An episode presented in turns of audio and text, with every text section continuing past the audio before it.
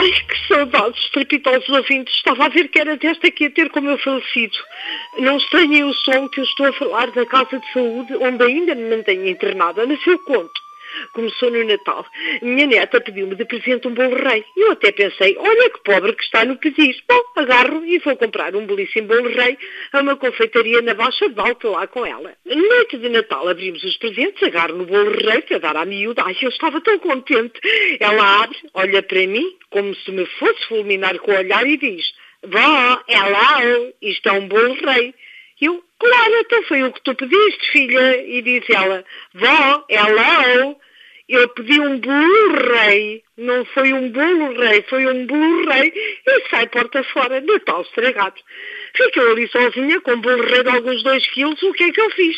Atire-me a ele, em três dias marchou. Liga a minha amiga Arlete e diz-me, ó oh, filha, vens comigo passar o ano à Serra da Estrela. Eu que não vou, que tenho frio, que estou entupida de Blu-ray, ela está calada, faz a mala, fomos. Eu enjoo. Bom, na viagem já não ia bem, parámos umas quantas vezes.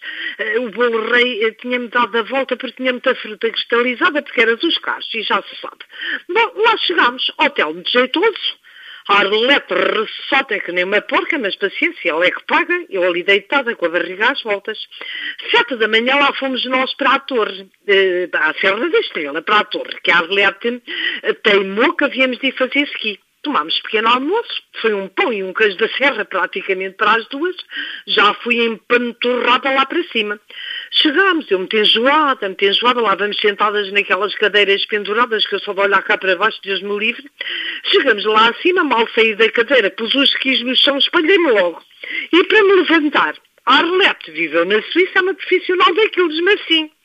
Ó, senhora dona, encontramos lá embaixo e eu que sim. Lá vai ela muito fresca dali abaixo, eu aflita, a cair, a levantar-me, começa-me a dar uma volta à barriga, que eu não sei se vos diga, se vos conto. Arbustos, visto-los. Cafés, está bem, está.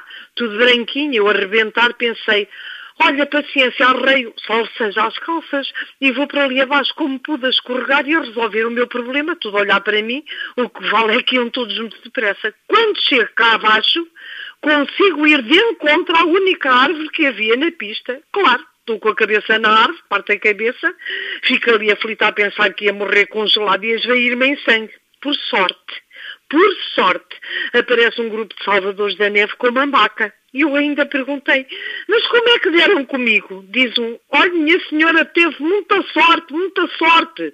Seguimos as marcas castanhas que alguém deixou na pista. Eu, muita carrasco, nem me acusei.